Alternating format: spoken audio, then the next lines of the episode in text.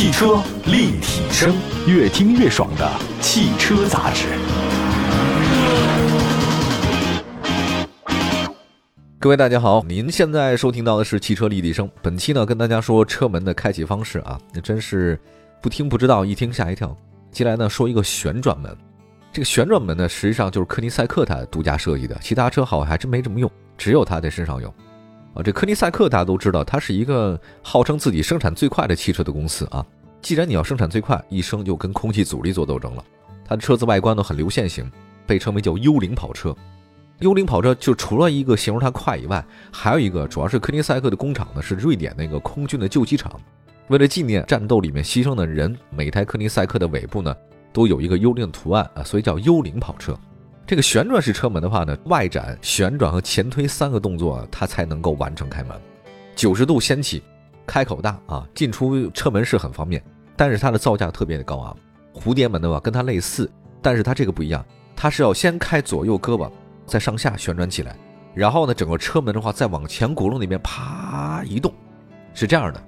就你说其他的什么蝴蝶门也罢，它都是 A 柱上有个铰链就完了。我怎么转，我都跟 A 柱有关系，但这个就不一样了。这个整个是先抬出去，然后再转上去，再往前推，算是比较麻烦的一个车门方式啊，比较做作。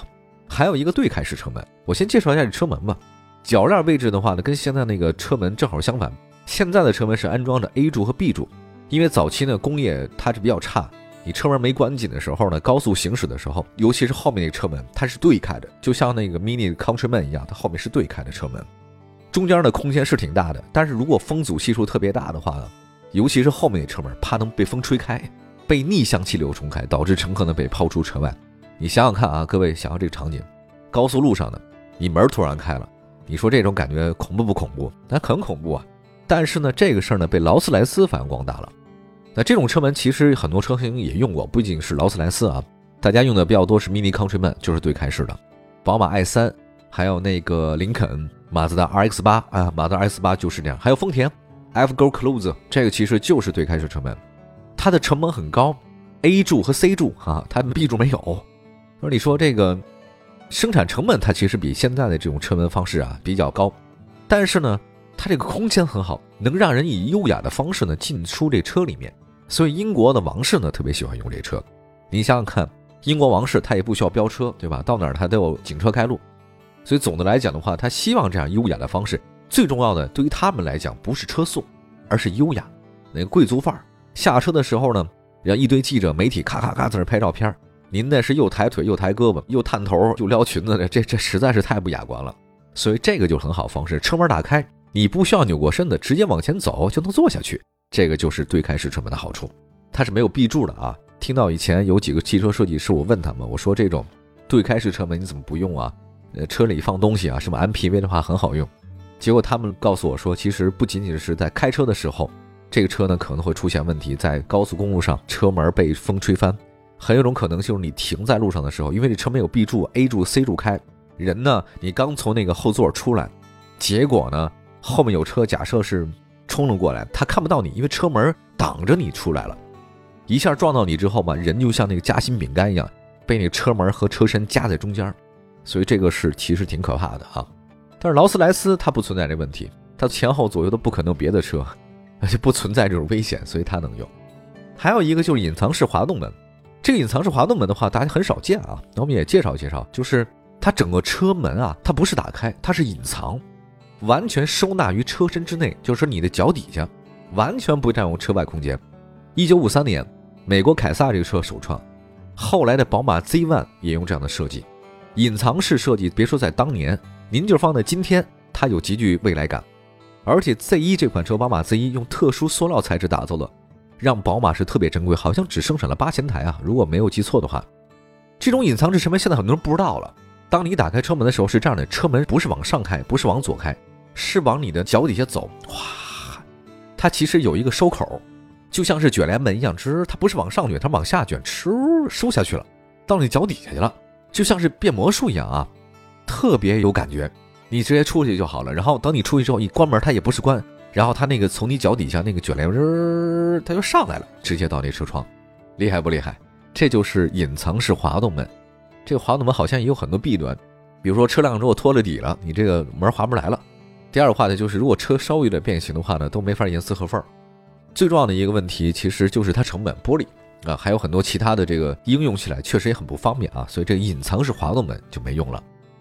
其实隐藏式滑动门虽然没有在现在车上使用，但用在了一个另外一个车型上，叫 MPV，它不是上下滑，它是左右滑了，侧滑门。侧滑门的优势呢，在于开启车门的所需空间很小，贴着车身侧面往后滑。方便大家进出车厢，很多 MPV 都是这么干的啊。